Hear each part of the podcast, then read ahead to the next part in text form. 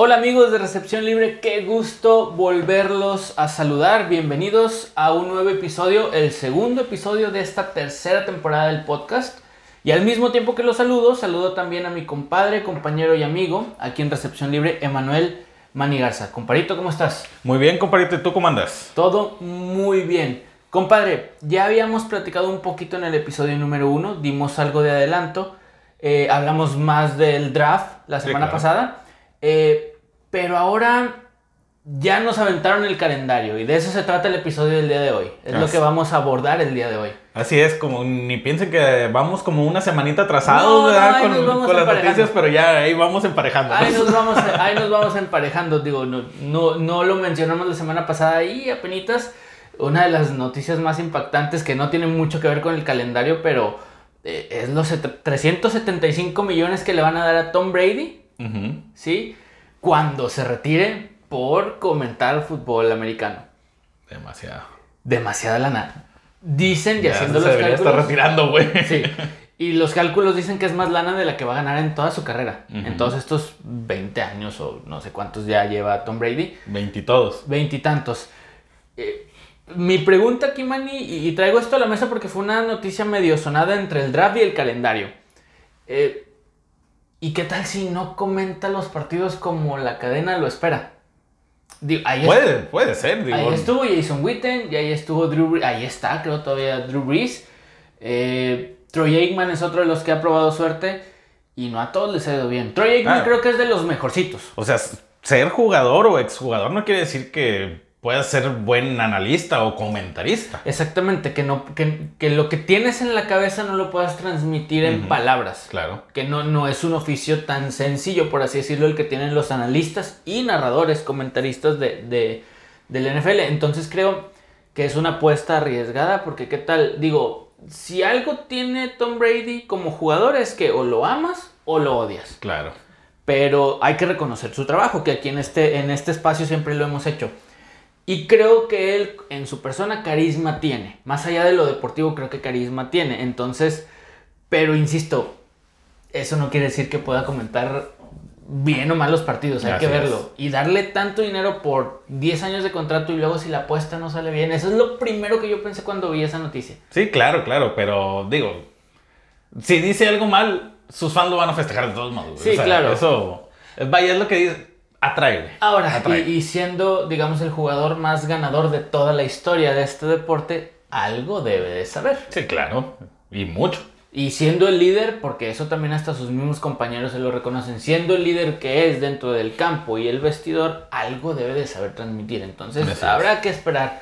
Esa, digo, fue una noticia sonada, intermedia entre el draft y el calendario, que creo por eso arranqué un poquito con eso antes de, de adentrarnos.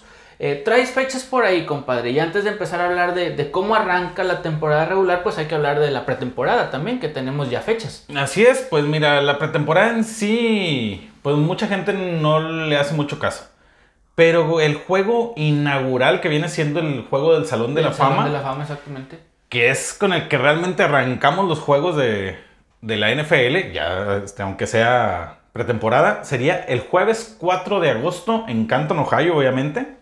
Y sería los Las Vegas Raiders, en teoría, fungiendo como, ¿Local? como local, recibiendo a los Jaguares de Jacksonville. Estamos a poquito más de dos meses, dos meses y una semana para que esto suceda. Ya. Se viene el tiempo, man. Sí. Porque en un mes empiezan los drafts de fantasy también, si no es que antes. Y, y va a estar. Va a estar ya más rápido. Esperemos más rápido de lo que queremos y pensamos. Se va a llegar a esta fecha. Claro. Ahora, como tú dices, eh, hace un par de años por la pandemia este partido se suspendió. Evidentemente se suspendió, se suspendió el evento mismo de, del Salón de la Fama, se hizo de manera virtual como se hicieron muchos otros eventos. eh, y que lo retomen desde el año pasado y que lo, que lo retomen para este año, eh, pues ya es la tradición de pretemporada que bien dices tú, pues no todo el mundo le prestamos la atención debida. Es más como un scouting, es más como prueba para jugadores que se están ganando un lugar Para los novatos. para los novatos. Así es. Entonces, digo, para los que ya ansiamos, que es la palabra, que empiece. Desde que acabe el Super Bowl, que ya ansiamos que, que- que sea agosto para la Otra vez, así es. eh, pues tiene ciertos reflectores. Habrá mucha gente que no, para algunos como nosotros, eh, sí, sí lo volteamos a ver, aunque sea de reojo, pero lo volteamos a ver. Claro. Eh, ahora sí, después de eso vienen esa y otras tres semanas, en total cuatro semanas de pretemporada, man. Sí, es ese juego es único en esa semana y luego ya vienen las cuatro Las semanas cuatro. de... Ok, perfecto. Y entonces, ahora sí, ya que mencionamos un poquito por encimita esto de la pretemporada, vámonos a lo que a la mayoría o a todos los que siguen este deporte eh, nos gusta. El kickoff. ¿Cuándo arranca la temporada, Manny? ¿Tienes por ahí el dato? O mejor dicho, ¿con qué partido? Es un jueves por la noche. ¿Con qué partido arrancamos Así la es, temporada? pues la temporada regular arranca el jueves 8 de septiembre en el encuentro donde los actuales campeones, los Rams de Los Ángeles, reciben a los Bills de Buffalo. ¿Qué clase de partido? ¿Qué- ¿Con qué partido vamos a arrancar la temporada 2022? Eh, que como bien lo dices, actuales campeones y candidatos a repetir, yo, yo los pondría desde ahorita, los Rams de Los Ángeles contra otro candidato al, al Super Bowl en, en- en la otra este, conferencia, Si no es que para mí a lo mejor el más favorito. los Bills de Buffalo. Sí, es que mí. como lo decíamos en el draft, los Bills lo que agarraran era para reforzar porque no les hace falta nada. Tal vez un poquito juego terrestre, pero no es su principal arma.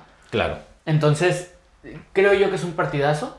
Es, es muy, muy buen partido. El año pasado, el kickoff, si mal no recuerdo, fue Tampa Bay contra los Vaqueros de Dallas, que fue un partidazo Un también. gran encuentro, así es. Entonces se espera, se espera mucho de este kickoff. Por la, digamos así, por la expectativa que se tiene de ambos equipos. Hay que ver a Josh Allen, hay que ver a Matthew Stafford por el otro lado, Stephon Dix, Cooper Cup, o sea, todas Todos. las todas las herramientas que, que, que puedes pedir en un partido inaugural, eh, las, las tenemos. Sí, no, para mí de los mejores partidos, ¿eh? Y, y para comenzar, wow. Y, y aquí, aquí sucede, me voy a entretener un poquito más de la cuenta en el kickoff. Aquí no sucede, man, ni lo que vemos en otros deportes. Dicho con todo respeto para, para otros deportes, en donde la semana 1, 2, 3 son todavía Como que van agarrando de, ritmo, De calentamiento. Así Aquí los equipos llegan ya formados, hechos. Obviamente se puede notar algo falto de ritmo algún jugador, algunos detallitos que tienen que ajustar durante la temporada. Pero por lo general, no sé tu punto de vista, el arranque del NFL es arrancamos con todo. Sí, no, es ya vamos a darnos de madrazo. Exactamente, no, no tenemos tanto eso de que no, pues es que los Bills empezaron flojitos y en lo que se habitúan. Que descansaron a, a, a su coreback, a su- no, o sea, Nada de eso. nada de Vámonos eso. Directo. todo. Y eso es lo que hace todavía más atractivo este, este encuentro. Algo más destacado de la semana 1 que yo creo que el kick- el kickoff es eh, lo que va a llamar la atención. ¿Algún otro partido Pues yo creo que los tres juegos de en la noche se podría decir, tanto el, el domingo por la noche, este Dallas recibiendo a Tampa Bay, que Hablando fue este el mismo que mencionaste del kickoff de la temporada pasada, y sobre todo el lunes. El lunes para mí es un encuentro también de morbo, se podría decir, donde los, los Seattle Seahawks reciben a los Broncos de Denver. Pero por supuesto, pero por supuesto, Russell Wilson va a regresar a Seattle. a Seattle luego, luego. Su primer partido como Bronco en Sea- contra Seattle en Seattle. En o sea, Seattle. que- Hay que ver cómo van a recibir la, la afición a, a Russell Wilson. Muchas veces se dice que la afición no tiene memoria. Y lo que les haya dado Russell Wilson, a partir de este momento, o de ese momento, ya es su rival. Ya, Hay que ya, ver, sí. hay que ver. Digo, un reconocimiento, un aplauso, yo creo que sí se lo van a dar. Pero el Pero ya empezando el juego, adiós. Y más en ese estadio que tiene, tiene esa característica de ser el estadio más ruidoso de toda la liga. Así es. Ahora, el ruido lo llegará a afectar a Russell Wilson, que ya lo conoce, que ya está habituado, habrá, habrá que ver. Pero qué buen partido de lunes por la noche, Así como es. dices. Eh, eso en cuanto a lo destacado en la semana 1. Ya tendremos nuestros episodios semana con semana. No podemos decir el calendario completo, Manny, eh, el día de hoy, porque nos dan Sí, tres no. horas de programa y se me hace que ni acabamos. Entonces, si quieres, vamos a enfocarnos. Por ahí traes un dato interesante y ahora que tocas los, los juegos estelares, por así decirlo, de domingo y lunes por la noche. eh, por ahí traemos una gráfica donde nos menciona cuántos partidos en horario estelar tienen cada uno de los equipos. Destacando que hay quienes tienen hasta cinco apariciones en horario estelar. Así es. De hecho, son. En la mayor cantidad son cinco. Cinco. Y son muchos equipos. Si quieres, te los menciono así rápido. Ajá. Este, los Bengalíes, los Rams, los Chargers, los Bills, las Águilas de Filadelfia, Tampa, Green Bay, los Cowboys, los Patriotas, los Steelers, 49, Denver y Kansas City. Todos esos tienen cinco juegos. Está- Prime time. Eh, y estamos hablando que entre ellos se van a poder enfrentar y Sí, demás. claro. Eh, pero sí es una buena cantidad de equipos. Y la contraparte, digo, y que si te fijas o prestamos un poquito de atención, obviamente son equipos que han tenido muy buen desempeño en los últimos años. Caso curioso de las Águilas de Filadelfia, pero me imagino que también por ahí va a haber algún divisional contra los Vaqueros de Dallas Vaqueros, y demás. es. Entonces, eh, que Filadelfia se ha armado bien. No es que sea mal equipo, se ha armado bien y por ahí te digo la situación de los divisionales. Pero el resto creo yo que son equipos que con merecimiento están en horario estelar. Claro. Ahora bien, tenemos la contraparte. La contraparte. Mm, Vámonos si quieres. A los más bajitos. Los más bajitos, los que tienen solamente un encuentro Sí. en horario estelar, son este, los Halcones de Atlanta, los Gigantes, los Jets, los Jaguares, las Panteras de Carolina y los Tejanos de Houston. Que es, como bien decíamos, la contraparte. Equipos que han andado muy, muy flojitos los últimos años. Pues no, ahora sí que para los horarios y los patrocinios y... y- y- No hay que olvidar que la NFL es- sigue siendo un negocio. Es el negocio, Así claro. es. Entonces, toda esta cuestión de los horarios estelares, pues son equipos que no venden, vamos a decirlo así. Ah, tenemos amigos eh, aficionados a los Tejanos de Houston, por ejemplo. Eh, tenemos afición o, o amigos que nos siguen que son aficionados también de, de Jacksonville. Vaya, a lo que voy, Manny, es no venden. De momento, esos equipos no venden y por eso no tienen estas apariciones. Sí, así es. Digo, viendo así un poquito más, por ejemplo, se me hace un poco raro ver a. mm, ¿Quién te gustaría? Miami con dos. Con dos. ¿Sabes que Es acarreo. A lo mejor aquí en México, Miami viene repuntando. Sí, pero por ejemplo, tomo otros dos equipos. Los Halcones de Atlanta y las Panteras de Carolina ya tienen años Ya. dan- o sea, Bueno, dando muy malitas temporadas. Entonces, Y me han de preguntar, ¿y por dónde están los Leones de Detroit? es, apenas íbamos a llegar a ese punto. Acabas de decir los que tienen una aparición en horario estelar. Así es. Desafortunadamente hay un equipo que no tiene ninguna aparición en horario estelar. Así es, y esos son los ya mencionados Leones de Detroit. Ningún juego en horario estelar. Aquí quiero abrir un, un- bueno, no, no, no es un paréntesis, es enlazarlo con los siguientes duelos importantes que vamos a platicar. No tiene ninguna aparición en horario estelar, pero los Leones de Detroit tradicionalmente son un equipo que aparece en el Día de Acción de Gracias, que ya sabemos que en Estados Unidos es una fecha hasta más importante que Navidad. Claro, claro, es de los que están fijos. Fijos. Siempre. Entonces creo que es una cosa por otra. Detroit ha tenido temporadas, estamos hablando de 10 Ya tiene años, mucho, no mucho sé, tiempo. mucho tiempo con temporadas malitas.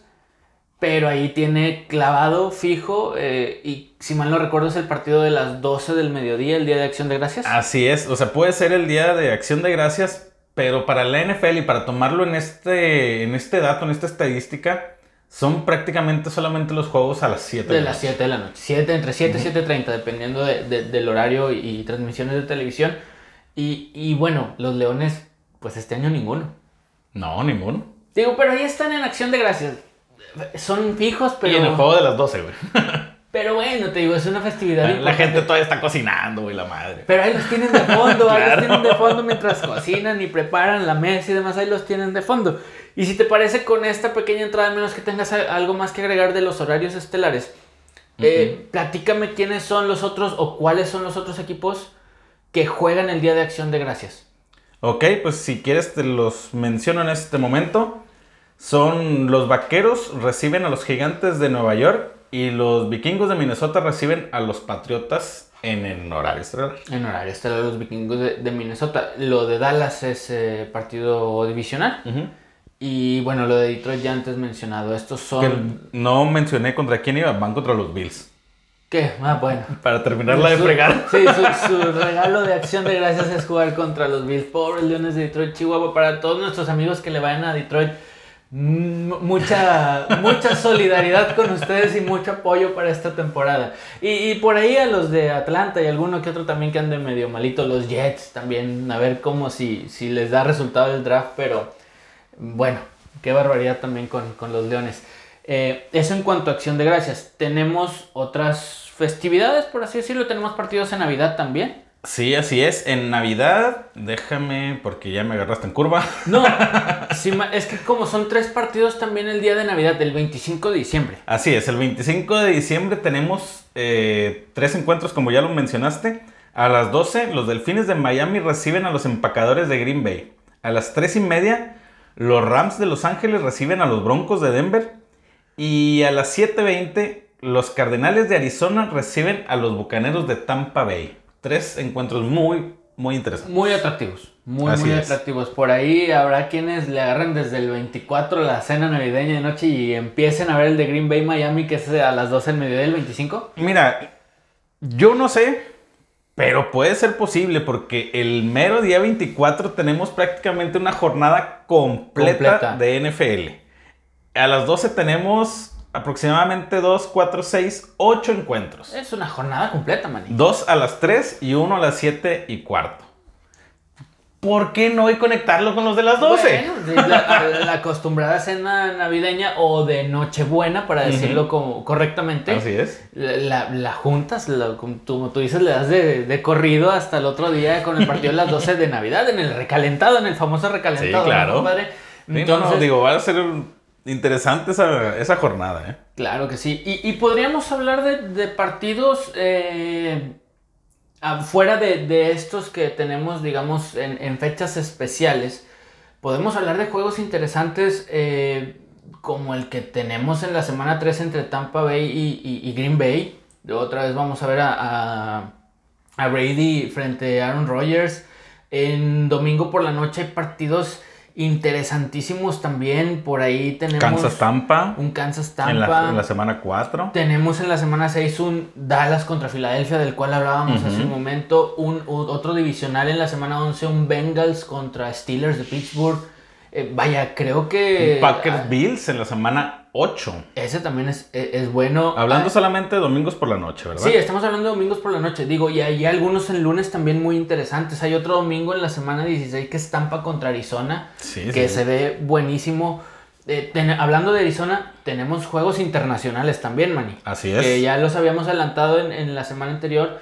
Pero concretamente hablando de Arizona, vienen a la Ciudad de México a jugar contra los 49 de San Francisco. Así es. Ese es uno.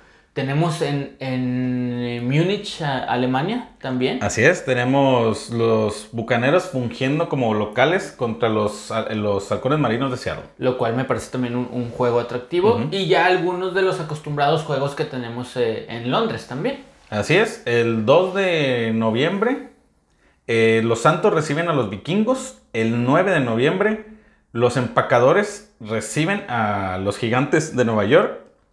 Y el 30 de noviembre, los jaguares de Jacksonville reciben a los broncos de Denver. Son eh, eh, estos cinco juegos internacionales. Digo, le sumas los de Navidad, le sumas los, los de Acción de Gracias. Los, los partidos atractivos en horario estelar, estoy revisando aquí, tengo a la mano los de los jueves por la noche. En la semana 2 un divisional también. Luego, luego, el, Chargers contra Jefes de Kansas City en la semana 2 jueves por la noche. Que no sé si recuerdas el año pasado. Hablábamos de los juegos de, de jueves por la noche. Y a veces nos daban una cosa que qué bárbaro también. sí, sí, claro. Aquí los estoy revisando y la gran mayoría, salvo en la semana 10 tenemos un halcones de Atlanta contra Panteras de Carolina, que ya veíamos que tenían una aparición en horario estelar, bueno, este, por entre ellos sí, vámonos. Sí, entonces, bueno, tenemos juegos atractivos, un Raiders Rams, un Santos Arizona, ah, son juegos atractivos, un Steelers contra Cafés de Cleveland en jueves por la noche también, semana 3 Titanes de Tennessee eh, contra Green Bay en la semana 11. Son juegos atractivos la gran mayoría de este jueves que el año pasado no fue sí, bueno, y que eh, al menos a mí yo creo que nos terminaron sorprendiendo la manera en que se jugaron. Sí, la, o sea, sí había muchos así como que no le ponías tanta...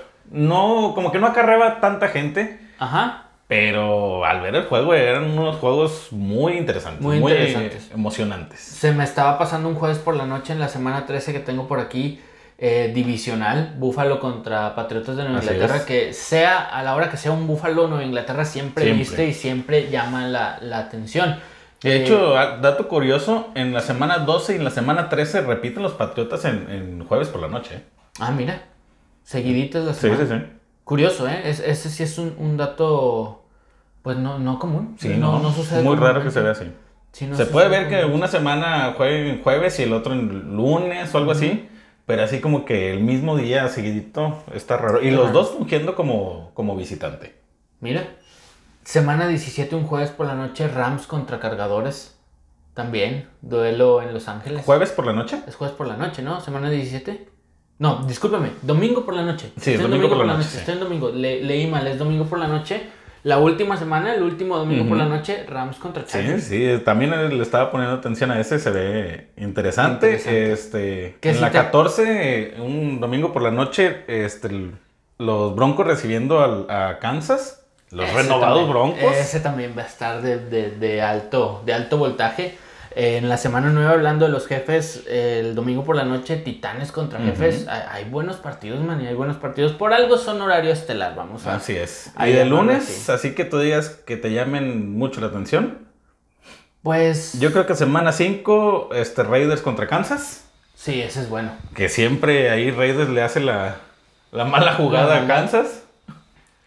Y de, de hecho me estaba acordando también que, que ahorita mencionábamos el domingo por la noche de la última semana que es Rams contra Chargers, que el- la temporada anterior fue un Raiders contra Chargers también que se puso de alto voltaje y como parecía que todos los resultados conspiraron para que se jugaran el último boleto como Dines Sí, estos dos. estuvo muy bueno. Estuvo muy bueno. A ver cómo nos va también con este que ya platicamos Rams contra Chargers en Los Ángeles. Me huele también que los Chargers la- van a andar rascando el boleto ya al final. El- la última semana, el lunes por la noche también, este, los bengalíes de Cincinnati recibiendo a los Bills de Buffalo. Ah, ese también va a estar bueno. Muy ahí- ese probablemente por alguna de las mejores posiciones de la americana. así es. Por, por el descanso tal vez en primera semana de postemporada y lo pueden buscar cualquiera de estos dos. Sí, claro.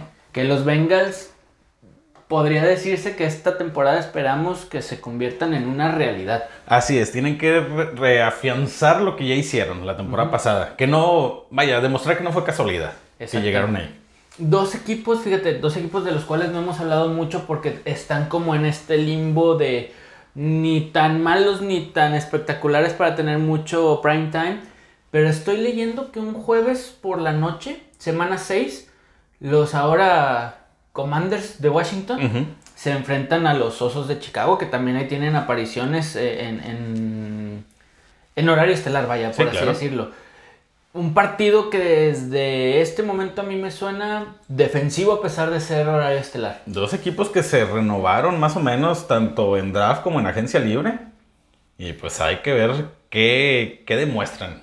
Sí, claro. Eh, te digo, de esos equipos que andan como en el limbo, no hemos mencionado a los Ravens, o los hemos mencionado poco, también tienen un jueves por la noche contra los Bucaneros de Tampa Bay, semana 8.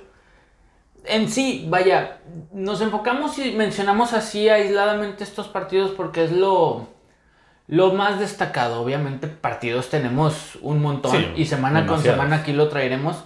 Pero creo yo, Manny, que el calendario no ha decepcionado. Ahora, traes un dato bien interesante y traes una gráfica que me, que me platicabas fuera del aire bien interesante. eh, que ya lo hemos mencionado en otros episodios aquí de, de la segunda temporada. Que es la dificultad del Dificultad, calendario. Así es, se podría decir. Por ahí traes una lista bastante interesante. Conforme a los ganados de los oponentes de la temporada pasada. Exacto. Es basado en eso. Y el que en teoría lo tiene más difícil son los Rams. Después este, los Cardenales de Arizona, los Bengalíes de Cincinnati, los Bucaneros de Tampa Bay y los 49 de San Francisco, por mencionar así como que los primeros cinco. Los primeros cinco. Son, Estos equipos son los que tienen el calendario más, Más difícil, así más, más rudo según esta estadística que mencionas. Así es. Y si quieres te menciono los últimos. Los que lo los- tienen más blandito, los últimos vamos a ver, cinco. más, más sencillo. Que es este, los Leones de Detroit, y toda la división de Dallas. no, no hay que decir más. Básicamente. Se enfrentan dos veces entre ellos mismos y la temporada pasada nomás no se vio mucho, entonces... Sí, como hace 5 o 6 años no Así se ve es. mucho, eh, salvo Dallas que ha tenido algunas temporadas ahí que llega postemporada con récord apenitas o Ujú. récord negativo incluso, entonces eh, Filadelfia, Washington, Gigantes de Nueva York y Dallas tienen un calendario pues, relativamente cómodo, igual que... Estadísticamente cómodo. Estadísticamente, buen eh, concepto bien aplicado. Estadísticamente cómodo, porque luego por ahí hay revelaciones. Nadie pensábamos que los Bengals iban a llegar al Super Bowl el año pasado. Así Fue es, una y- revelación. Y ahí está. Sí, entonces todo esto eh, influye. Creo yo que es un dato interesante.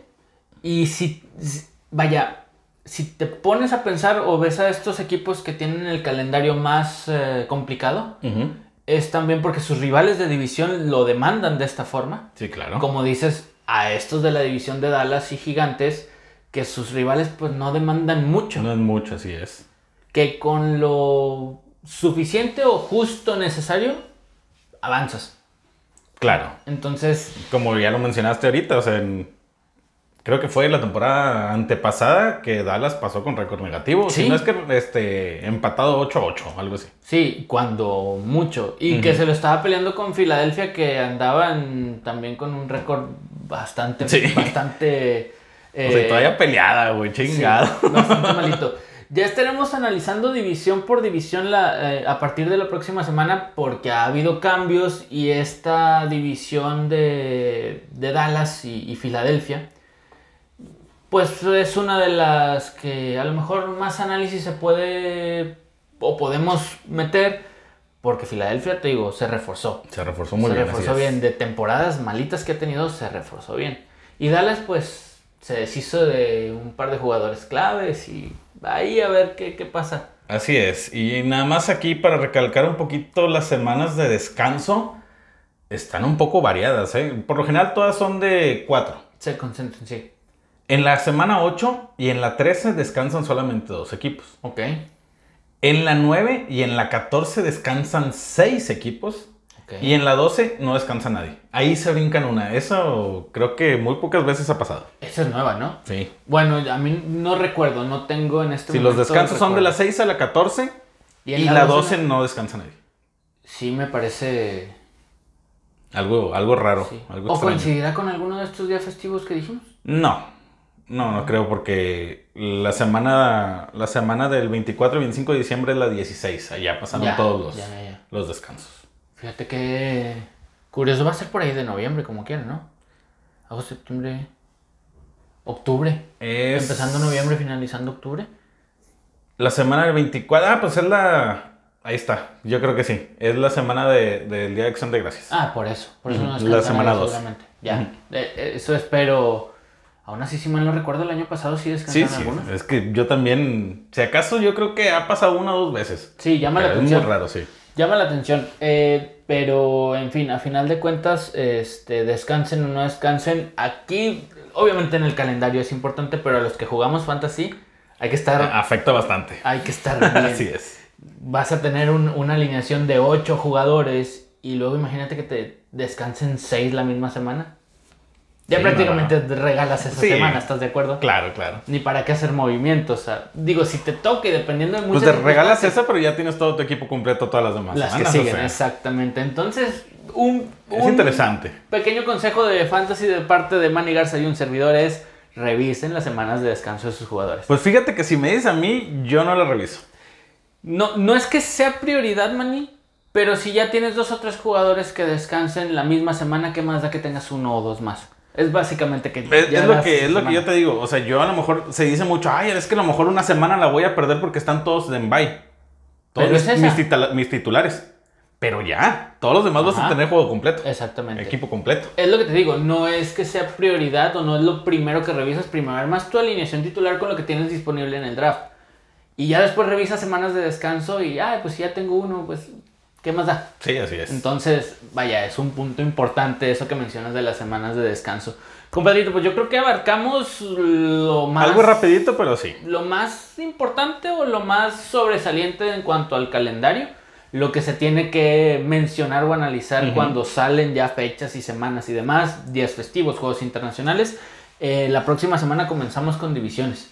Va, me parece bien. Eh, ¿Con cuál vamos a empezar? ¿Sabes algo o lo vamos a sortear? ¿Te parece si nos vamos en orden? Empezamos por el norte de Americana, norte de Nacional después y así nos vamos. Norte, sur, este, oeste como digamos es el orden que pone bien. la liga. Entonces empezamos con el norte de la Americana la próxima semana. Ya está. Me parece perfecto. Bueno, compadrito, nuestras redes sociales. Pues ya saben que nos encuentran tanto en Facebook como en Instagram como Recepción Libre. Y a mí personalmente me encuentran en Twitter como arroba guion bajo manirl. Mani con doble N e Y. Un servidor en Twitter, arroba solovico. Nos eh, escuchamos aquí en el podcast, nos leemos en redes sociales, los esperamos la próxima semana.